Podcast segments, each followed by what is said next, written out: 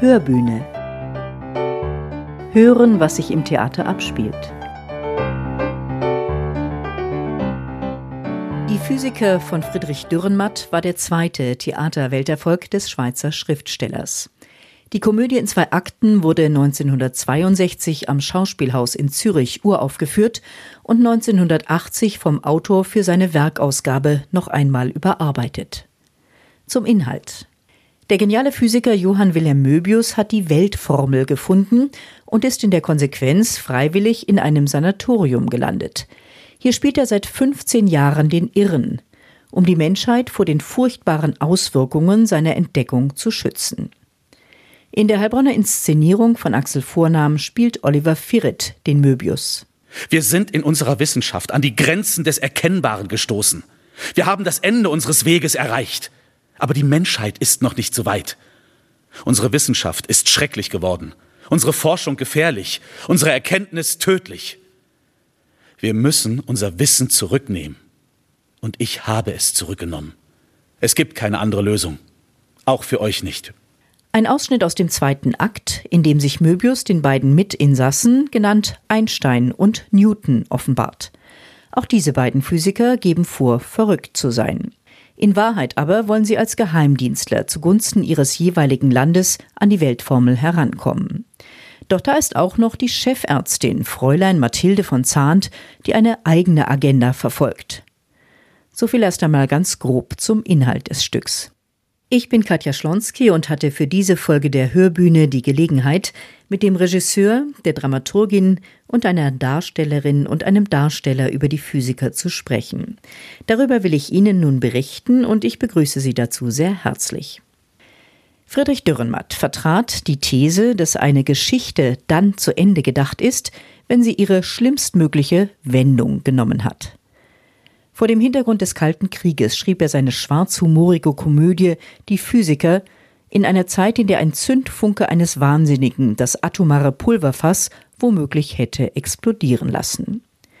Unweigerlich komme ich im Gespräch mit Intendant und Regisseur Axel Vornam auf die Aktualität dieses Stoffs zu sprechen. Also was bei Dürrenmatt war, war ja so der im Raum stehende oder, oder der als Damoklesschwert über die Menschheit schwebende Atomkrieg. Und das sind natürlich jetzt, wenn man das übertragen will, ganz andere Art und Weise von technologischen Entwicklungen, mit denen wir es zu tun haben und wie sich unsere Welt in den nächsten fünf bis zehn Jahren radikal verändern wird. Und das sind andere Technologien, über die wir jetzt reden müssen. Das ist dann halt sowas wie künstliche Intelligenz, Gentechnik etc. pp, die sozusagen das Fortbestehen der Menschheit tatsächlich auch in Frage stellen werden und erst recht das Fortbestehen der Menschheit so, wie wir uns bis jetzt kennen und so, wie wir uns bisher verstehen. Und es ist vielmehr die Frage jetzt für uns, wie wir das sozusagen begleiten werden, wie wir bestimmte Schranken oder bestimmte Regulative setzen, um mit diesen neuen technologischen Fortschritten umgehen zu müssen. Und da, glaube ich, haben wir im Moment also auf der einen Seite eine Euphorie, was diese Entwicklung einbelangt, aber zum Teil auch eine Euphorie, die sozusagen die Gefährdungen völlig außer Acht lässt und die wichtigen Diskussionen, die zu führen wären, was nämlich die Verantwortung anbelangt oder ob man Erkenntnisse allein der Industrie oder Wirtschaft überlassen kann, inwieweit man da politisch eingreifen muss, diese Diskussion kommt gegenwärtig viel zu kurz. Am Ort des Geschehens, im exklusiven Sanatorium von Fräulein Mathilde von Zahnt, im Stück auch immer wieder als Irrenanstalt bezeichnet, haben die drei Physiker jeweils eine Krankenschwester umgebracht – denn die Frauen kamen ihnen auf die Schliche. Auch Liebe war im Spiel und eben die Angst vor der Entdeckung. Nun ermittelt Kriminalinspektor Richard Voss, gespielt von Sven Marcel Voss, und nimmt sich Herbert Georg Beutler, genannt Newton, vor, den der Schauspieler Stefan Eichberg verkörpert. Richard? Albert? Nicht wahr? Sie ärgern sich, mich nicht verhaften zu dürfen. Aber Albert. Möchten Sie mich verhaften, weil ich die Krankenschwester erdrosselt? Oder weil ich die Atombombe ermöglicht habe? Aber Albert. Wenn Sie da neben der Tür den Schalter drehen, was geschieht, Richard? Das Licht geht an. Sie stellen einen elektrischen Kontakt her. Verstehen Sie etwas von Elektrizität, Richard? Ich bin kein Physiker. Ich verstehe auch wenig davon. Ich stelle nur aufgrund von Naturbeobachtungen eine Theorie darüber auf. Diese Theorie schreibe ich in der Sprache der Mathematik nieder und erhalte mehrere Formeln. Dann kommen die Techniker. Sie kümmern sich nur noch um die Formeln. Sie gehen mit der Elektrizität um wie der Zuhälter mit der Dirne. Sie nützen sie aus. Sie stellen Maschinen her. Und brauchbar ist eine Maschine erst dann, wenn sie von der Erkenntnis unabhängig geworden ist, die zu ihrer Erfindung führte. So vermag heute jeder Esel eine Glühbirne zum Leuchten zu bringen. Oder eine Atombombe zur Explosion. Und nun wollen Sie mich dafür verhaften, Richard. Das ist nicht fair. Ich will Sie doch gar nicht verhaften, Albert. Nur weil Sie mich für verrückt halten. Aber warum weigern Sie sich nicht, das Licht anzudrehen, wenn Sie von Elektrizität nichts verstehen? Sie sind hier der Kriminelle, Richard. Der schwarze Humor ist dem Autor eigen. Wie gelingt es ihm in Form einer Komödie nun tatsächlich seine Sicht auf Weltuntergangsszenarien ans Publikum ranzubringen? Er lässt uns natürlich lachen als Außenstehende, aber irgendwie lässt er uns aus der Nummer ja auch nicht rauskommen. Naja, das Stück hat ja zwei Akte. Der erste Akt ist, glaube ich, wirklich sehr stark Komödie, wo man natürlich also auch mit bestimmten Versatzstücken des klassischen Detektivromans oder Detektivthrillers spielt, wo man damit spielt, dass normale Menschen Verrückte spielen, dass da schräge Figuren aufeinandertreffen und, und, und. Das ist alles ganz komisch. Im zweiten Akt kippt das dann aber radikal, wo man dann merkt, dass die Verrückten eigentlich gar nicht verrückt sind, sondern was ganz anderes sind. Und das, was bei Dürrenmatt, glaube ich, am spannendsten ist, dass man am Ende feststellt, dass nicht die Verrückten die wirklich Verrückten sind, sondern die Normalen eigentlich die Verrückten sind, wie sie mit bestimmten Erkenntnissen umgehen und wie sie möglicherweise Dinge in, den, in Gang bringen, die den Fortbestand der Menschheit gefährden oder in Frage stellen. Dieses Nachdenken über die Ambivalenz wissenschaftlichen Fortschritts, das hat Dürrenmatt ja Zeit seines Lebens beschäftigt. Und dabei hat er immer wieder betont, er sei der Diagnostiker und nicht der Therapeut. Liefern die Physiker wirklich nur eine Analyse der Welt oder ist da auch viel Visionäres drin? Naja, ich finde, Sie liefern schon einen bitterbösen Blick auf die Realität mit diesen Paradoxien, mit denen er arbeitet. Und natürlich diagnostiziert er und, und stellt fest und beschreibt, auf seine Art und Weise. Und das ist ja nicht das erste Stück, das machen ja andere Dramatiker oder andere Stücke genauso, dass natürlich man keine Lösung anzubieten hat, aber man stellt Fragen. Und Fragen, die einem auf den Nägeln brennen und deren Beantwortung sozusagen eigentlich in das Publikum gegeben wird. Und da gibt es auch eine wunderschöne Stelle von Dürrenmatt, wo gesagt wird, die Probleme aller können auch nur alle lösen. So, das heißt, wir sind eigentlich gefordert, uns dazu zu verhalten und wir sind gefordert, dementsprechend Einfluss zu nehmen in der Gesellschaft. Als einzig Verrückte im Stück entpuppt sich letztendlich die Chefärztin, Fräulein Mathilde von Zahnt, die sich die Weltformel aneignet, um sie tatsächlich zu missbrauchen. So wie Möbius gibt auch sie vor, dass ihr König Salomo erschienen sei und sie quasi in seinem Auftrag handele. Wir sehen Sabine Unger in dieser Rolle. Sabine, die Mathilde von Zahnt ist eigentlich alles andere als eine sympathische Zeitgenossin. Wie siehst du sie? Ist es eine Psychopathin voller Minderwertigkeitskomplexe? Ja, darüber habe ich auch schon nachgedacht. Es könnte sein, dass es was damit zu tun hat. Man kann es so deuten, muss man aber nicht. Aber diese Erwähnung von Dürrenmatt über den Vater, der sie gehasst hat, könnte in die Richtung zeigen, dass sie sagt, so den zeige ich es jetzt allen, was in mir steckt. Womöglich wird sie dadurch auch zu einer bemitleidenswerten Figur. Sie beschreibt sich nun im Stück selbst als bucklige Jungfrau. Dürrenmatt hat ja auch das Fräulein vorne dran gestellt. Was erzählt das über diese Frau? Ich denke, sie ist einsam. Und das macht sie dann auch zu dem, was aus ihr wird, dass sie alleine handelt, alleine denkt, alleine fühlt. Sie hat keine Kontakte. Sie wird ja dann auch zur Alleinherrscherin. Hat sie womöglich auch einen gewissen Dünkel, eben weil sie so ein Sanatorium von Weltruhm führt? Das ist merkwürdig zwiespältig. Also sie rühmt sich dieses Sanatoriums, das weltbekannt ist, das sehr teuer ist. Das macht sie wahrscheinlich auch stolz. Aber heutzutage wird sowas ja auch, hm, hat ja auch noch eine andere Farbe von Abgehobenheit vielleicht, von Weltfremdheit, sowas. Ursprünglich sollte die Mathilde von Zahnt ja ein Mann sein in der Rolle. Also Dürrenmatt hatte diese Rolle für einen Mann geschrieben, hat es dann aber umgeschrieben für die berühmte Schauspielerin Therese Giese, ganz genau. Hat das irgendwie eine Bedeutung für deinen Zugang zu dieser Rolle? Also ich äh, wusste das lange nicht und habe dann auch überlegt, warum es erst ein Mann war. Wahrscheinlich natürlich auch aus der Zeit, dass die Herrscher waren halt Männer. Ich finde es heute ganz spannend, dass es eben auch eine Frau sein kann. Und wahrscheinlich hat sich eben die Giese tatsächlich ähm, um diese Rolle gerissen. Und warum sollte es nicht eine Frau sein? Hast du dich auch um diese Rolle gerissen? Nee, habe ich nicht. Aber ich glaube, in Anbetracht unserer Ensemble-Zusammensetzung konnte ich mir an fünf Fingern ausrechnen, dass ich das sicher sein würde. Oder möglicherweise ein Gast. Das steht ja auch noch immer offen. Na sicher ist es eine sehr, sehr spannende Rolle.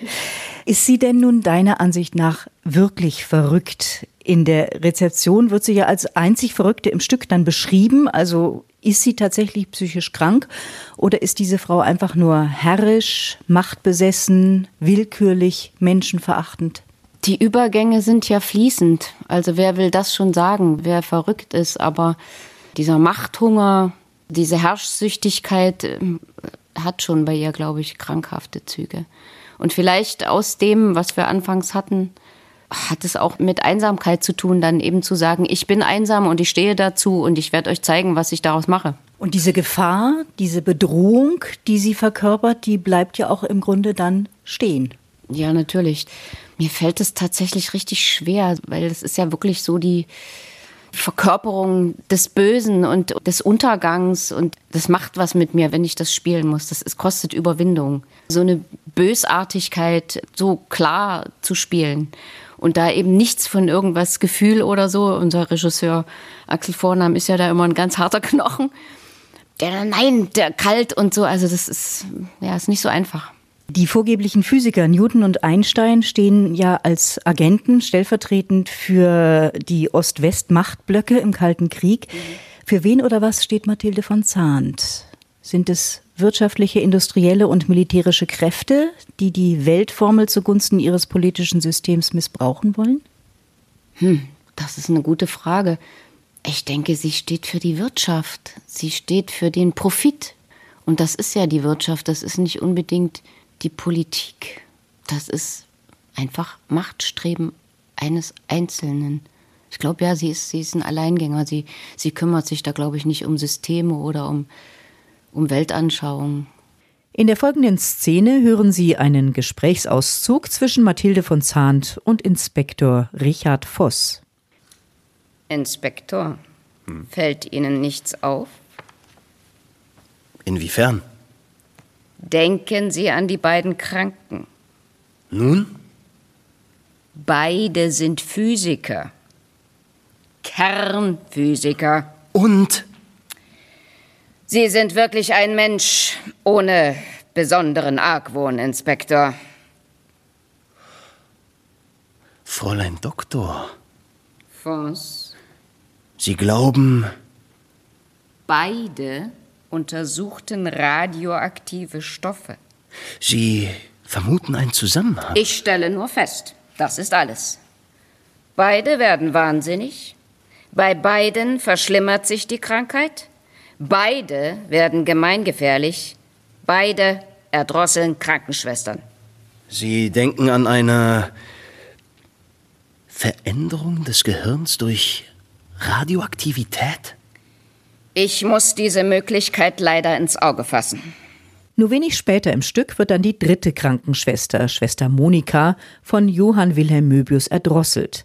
Eine eindrückliche Szene mit Oliver Firit. Möbius, ist das womöglich eine tragikomische Figur?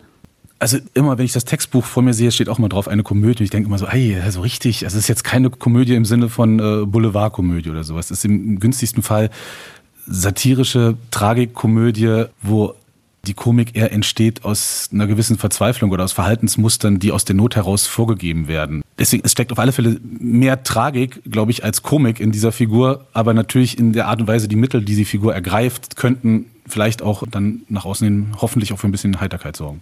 Mathilde von Zahn, die Anstaltsleiterin, äußert am Ende des Stücks diesen einen Satz, ihr wart bestimmbar wie Automaten und habt getötet wie Henker. Wie tangiert das Möbius?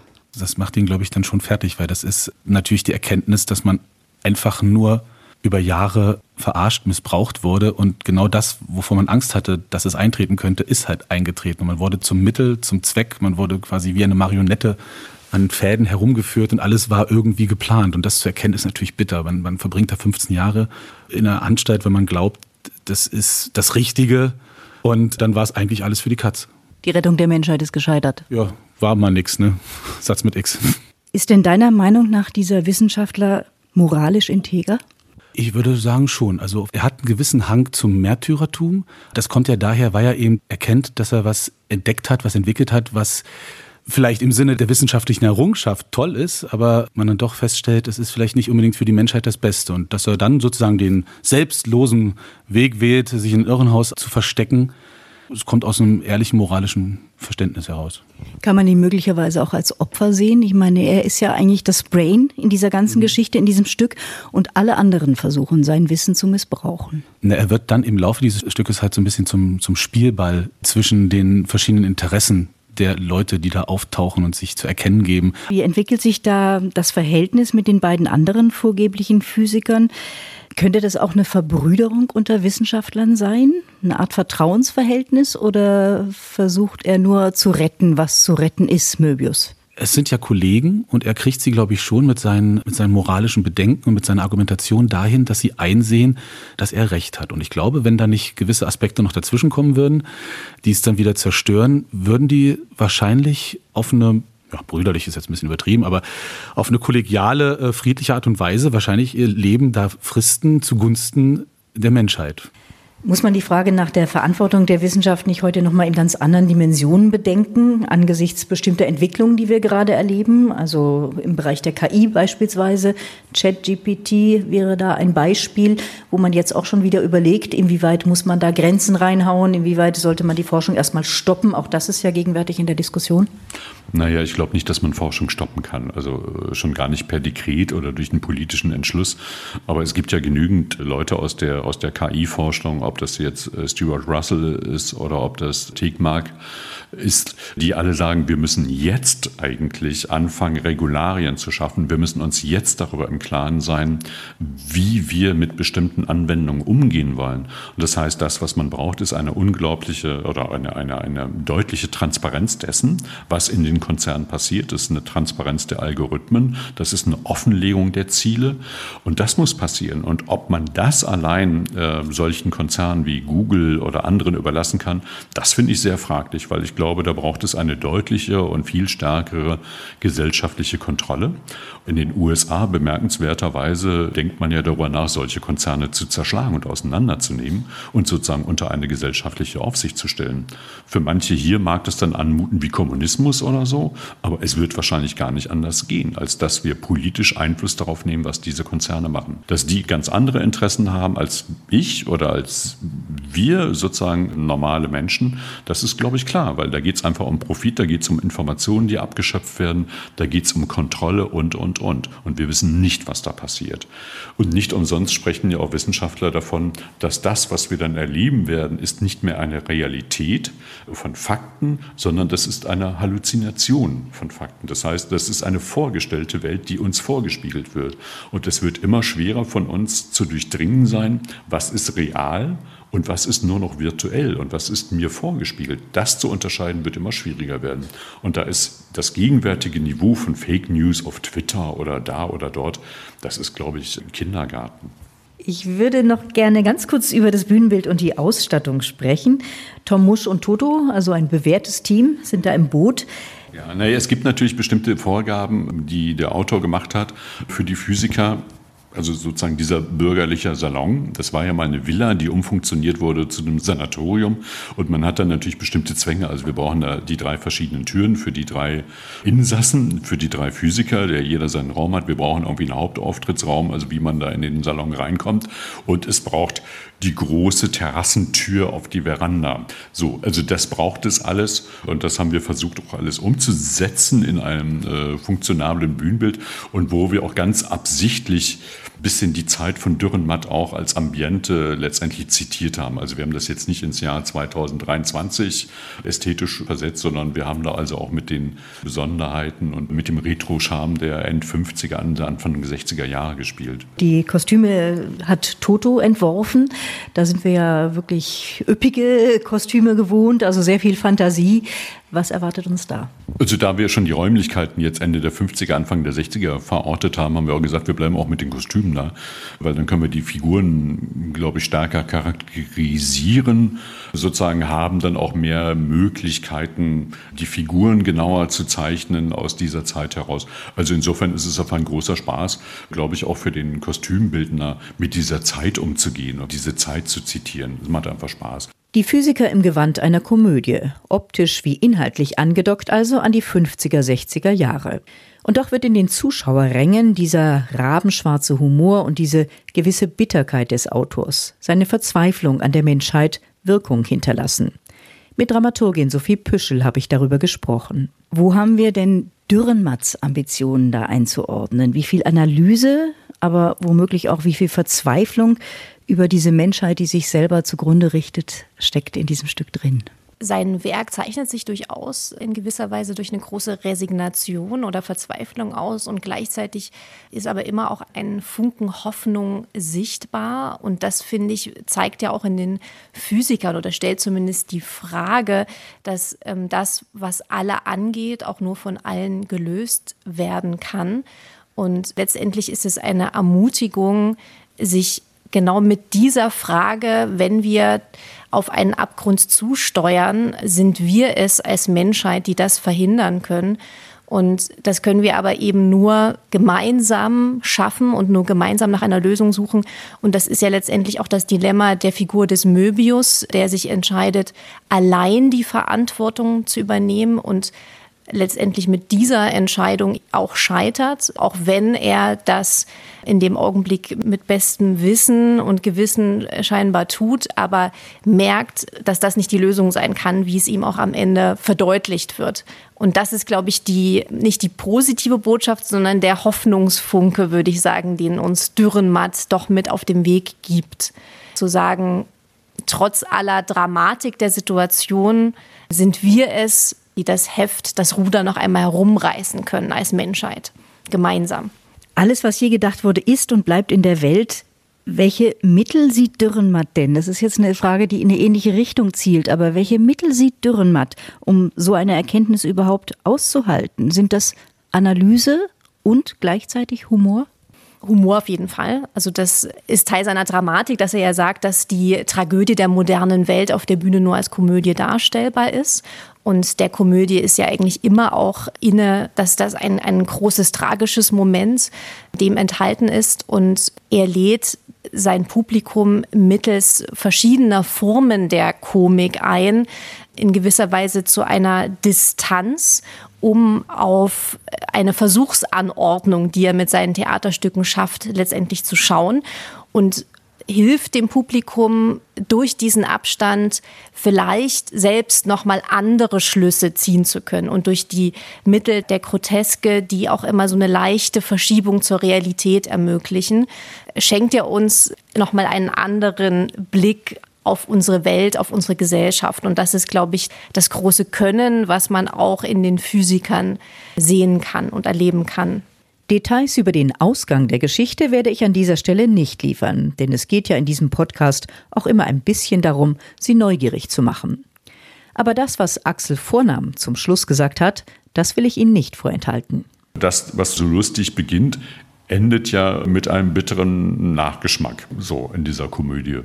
Und das, was da weitergegeben wird, ist eigentlich die Hoffnung, dass im Publikum die Leute das verstehen und sagen, ja, ich muss was tun. Oder salopp gesagt, dass man weiß, wenn ich den Hintern nicht aus dem Sessel rauskriege, dann muss ich damit rechnen, dass es so wird, wie es mir gerade vorgespielt wurde. Also, kommen, sehen, urteilen, handeln. Das Theater Heilbronn freut sich auf Ihren Besuch. Das war's von meiner Seite in dieser Folge der Hörbühne, in der wir uns mit den Physikern auseinandergesetzt haben. Tanz Heilbronn, das wird dann mein Thema in zwei Wochen sein. Das Festival für zeitgenössischen Tanz. Es findet vom 9. bis zum 14. Mai am Theater Heilbronn statt. Bis dahin, machen Sie es gut. Ihre Katja Schlonski.